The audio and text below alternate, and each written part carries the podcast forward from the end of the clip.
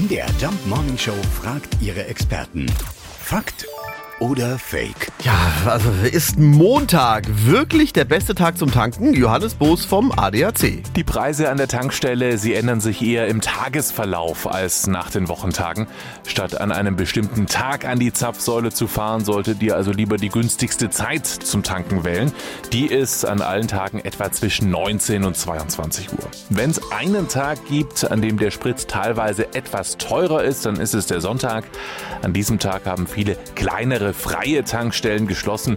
Diese veränderte Wettbewerbssituation spiegelt sich in den Preisen wieder. Okay, also äh, Kommando zurück. Es bleibt dabei. Nicht montags, sondern abends ist die beste Zeit zum Tanken. Fakt oder Fake? Jeden Morgen um 5.20 Uhr und 7.20 Uhr in der MDR Jump Morning Show mit Sarah von Neuburg und Lars Christian Kade.